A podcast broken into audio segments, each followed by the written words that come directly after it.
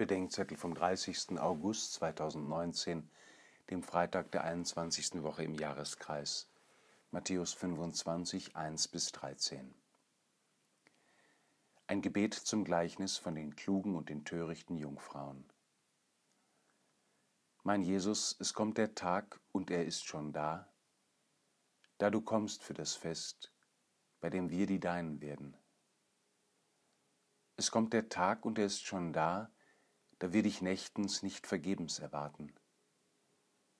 Es kommt der Tag und er ist schon da, an dem wir entzündet werden von dem Licht, das du bist. Schenke uns, dass wir schlafen zur Schlafenszeit, dass wir wachen zur Zeit der Wache, dass wir bereitet sind für das Fest.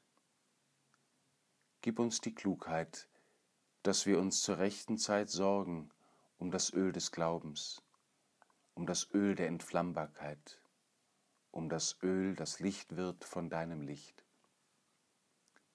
Schenke mir die Geduld, jeweils heute bereit zu sein, jeweils heute Ausschau zu halten, jeweils heute mich dir anzuvertrauen, damit ich vertraut bin mit dir, wenn du kommst.